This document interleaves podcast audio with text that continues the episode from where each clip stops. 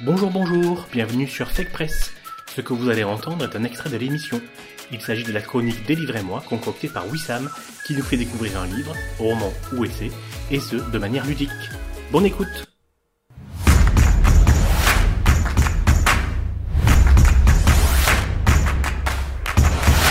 Réfléchissez deux minutes. Euh, c'est pas excessif. C'est à peu près le temps qu'il m'a fallu pour lire votre livre, alors, s'il vous plaît. Dans celui que je vous ai envoyé, j'ai pas mis les images à colorier, je suis désolé. Désolé. C'est à toi, Wissam. Je savais pas que ça allait arriver aussi vite. Ah, J'adore ce jingle. C'est qui qui parle? Michel. Field, Michel Field. C'est qui qui hein? Michel qui Field et Jacques Chirac. D'accord. Mm. Ah, je reconnaissais euh, Jacques Jackie. Chirac. Alors, si je vous dis Zomia, est-ce que ça vous fait penser à quelque chose? C'est une maladie? Non. Zoom. Un animal? Non, pas du tout. Pas du tout. Je Alors, je pense que vous Non. trouverez jamais. Zomia, c'est comme ça qu'ont appelé des anthropologues une région dans le sud-est sud-est asiatique. C'est une zone géographique plutôt floue qui s'étend sur plusieurs pays, euh, du Vietnam jusqu'à l'Ouzbékistan, en passant par le Népal et la Chine. Elle est grandement étudiée par les anthropologues parce que c'est un immense territoire géographique dans lequel se sont réfugiés depuis des centaines, voire des milliers d'années, des populations qui voulaient échapper à la domination de l'État et plus récemment de la modernité. Euh, c'est ce territoire que nous décrit James C. Scott, célèbre anthropologue et politiste américain, aux idées proches de l'anarchisme, dans son livre Zumia ou l'art de ne pas être gouverné. Alors ça m'amène à vous poser une deuxième question. Quel est l'un des facteurs majeurs, principaux, essentiels à l'expansion de l'État qu'on a trop tendance à oublier, selon vous? Euh, euh, Prendre possession de terre Un Alors, c'est à peu près ça ça, Ouais, ouais. Alors, c'est à peu près ça. C'est en fait, c'est la géographie, le terrain.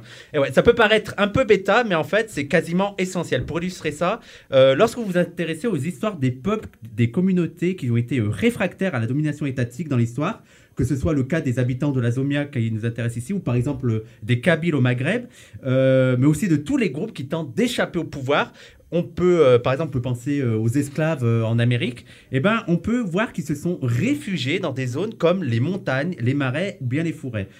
Pourquoi? Parce que ce sont tout simplement des zones difficiles d'accès où les représentants de la domination étatique peuvent le moins facilement vous contrôler. Et de fait, quand on étudie la naissance des États, on peut remarquer que les États ont prospéré dans les territoires relativement plats, les plaines. Et euh, c'est logique en fait. Qui dit, qui dit territoire plat dit accession plus simple et plus rapide, notamment pour les voyages, pour le contrôle de la population ou pour euh, la récolte des impôts. Et des informations comme ça sur la constitution de l'État et plus largement de la modernité se livrent en regorge de partout.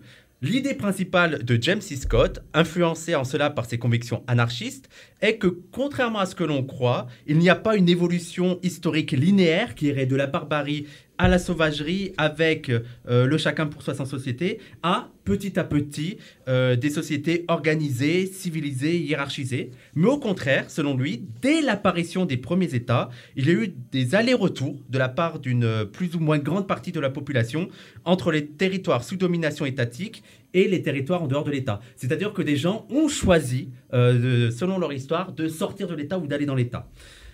Alors, Autrement dit, euh, le fait de ne pas vivre sous l'État, c'est un choix conscient, pesé, qui a été fait par des populations pour des raisons diverses tout au long de l'histoire. Et ça ne se résumait pas du tout à un retour à la sauvagerie. Par contre, ces populations euh, pour, ont joué sur les codes de la sauvagerie, sur, des valeurs qui, étaient vues comme sauvages, euh, comme par exemple le fait de ne pas choisir l'écriture, le fait d'être nomade, le fait de rejeter l'agriculture. Tout ça, été un choix conscient, réfléchi pour échapper euh, à la domination de l'État, car justement, l'écriture, l'agriculture, le sédentarisme, ce sont des éléments qui sont essentiels pour former un État. Bref, c'est vraiment une thèse surprenante avec un livre totalement passionnant où on en apprend à chaque page sur la façon dont les États se forment et la manière dont d'autres essayent d'y échapper.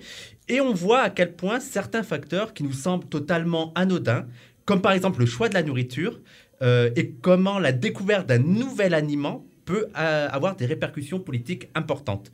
Par exemple, avec la découverte de l'Amérique du Sud, euh, la région de la Zomia va voir arriver la patate douce. Et ben, cette patate douce va provoquer une plus grande évasion des populations dans la Zomia, c'est-à-dire des gens qui vont échapper à l'État, parce que la patate douce, elle, permet d'être plantée à haute altitude, elle ne demande pas un grand entretien, et surtout on peut la laisser sous terre de longues années, on peut venir un an après la récolter, et donc ça permet aux gens plus facilement de s'installer dans ces régions et euh, d'échapper à l'État. Voilà, il y a vraiment plein d'autres éléments comme ça abordés par euh, James C. Scott, notamment le rôle des prophètes et des religions, des religions alternatives, la tendance à plus d'égalitarisme dans les territoires hors étatiques pour éviter l'émergence des réflexes propres à l'État, euh, l'interdépendance entre l'État et les territoires non étatiques, c'est-à-dire que l'État l'État, euh, traite les sauvages de sauvages, mais il a aussi lui-même besoin des sauvages pour euh, légitimer son pouvoir.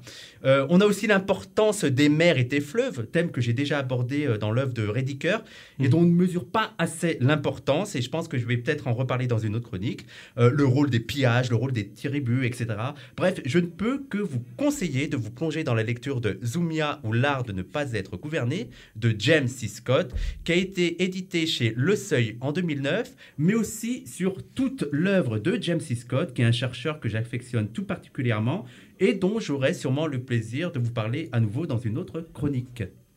Ben, super, très intéressant comme euh, d'habitude. Euh, Wissam, merci. Est-ce que vous avez des questions? Euh, oui, juste, est-ce que ces euh, zones-là, sont complètement désorganisées Enfin, chacun, justement, c'est des zones qui, sont, qui se sont structurées aussi? Alors, Non étatiques, mais est-ce qu'il y a euh, quand même un chef euh, Alors, euh, en fait, c'est ça qu'ils étudient. La Zomia, c'est vraiment, c'est pas une zone officielle déterminée avec des frontières fixes. C'est vraiment tout un territoire. C'est une chaîne montagneuse en fait où, ça- où les gens vont aller. Mais euh, là-dedans, il n'y a pas vraiment de, de- tout est fait pour éviter l'émergence de l'État.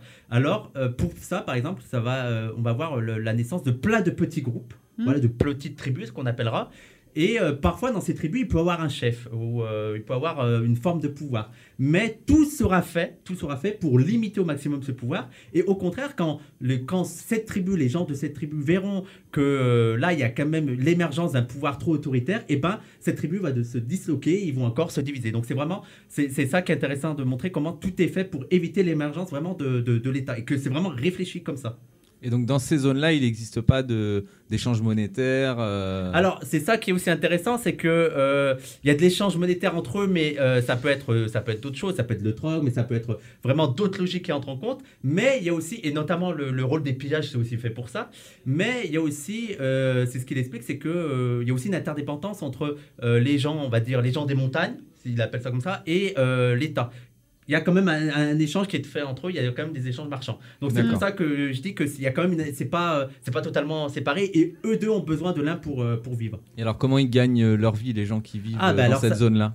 Ah, dans ces zones-là, ils sont, euh, ils sont en auto, euh, autogestion, ils vivent de même, que de, de par la récolte, de par le Mm. pillage. De... Donc c'est vraiment cette idée-là, c'est de vraiment de, de, de- d'échapper euh, au pouvoir, bah, voilà, au pouvoir de l'argent, au pouvoir de l'État, au pouvoir des impôts. Et donc c'est euh, ils, subsistent. Voilà, quoi. ils s'autosu- Mm. ils se- bah, sachant que parfois l'autosuffisance passe par le pillage de d'autres, de d'autres Ouais. Bien tribus. sûr. hmm, D'accord. Et c'est pour ça, oui, c'est pour ça que l'aliment c'est très intéressant parce que voilà, moi c'est un exemple tout bête, mais tu, tu dis que un petit truc comme ça, en fait, ça joue dans, dans, dans le fait que que les gens vont se décider à bouger ou pas. Je- je- juste le fait que la patate douce, tu peux le laisser, c'est un truc qu'on pense pas, mais que tu peux le laisser sous terre un an et revenir là parce que euh, voilà, t'en as besoin. C'est vraiment des éléments en fait qui sont euh, primordiaux pour euh, pour euh, ces populations là.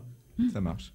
Super. Merci euh, Wissam. Ouais. Super, euh, super chronique comme d'habitude. Retrouvez Fake Press, l'émission complète, trois fois par mois, sur www.fakepress.fr, mais aussi sur les plateformes de podcast, Deezer, Spotify, etc., ainsi que sur quasiment toutes les applications smartphone. N'hésitez pas à vous abonner. À bientôt!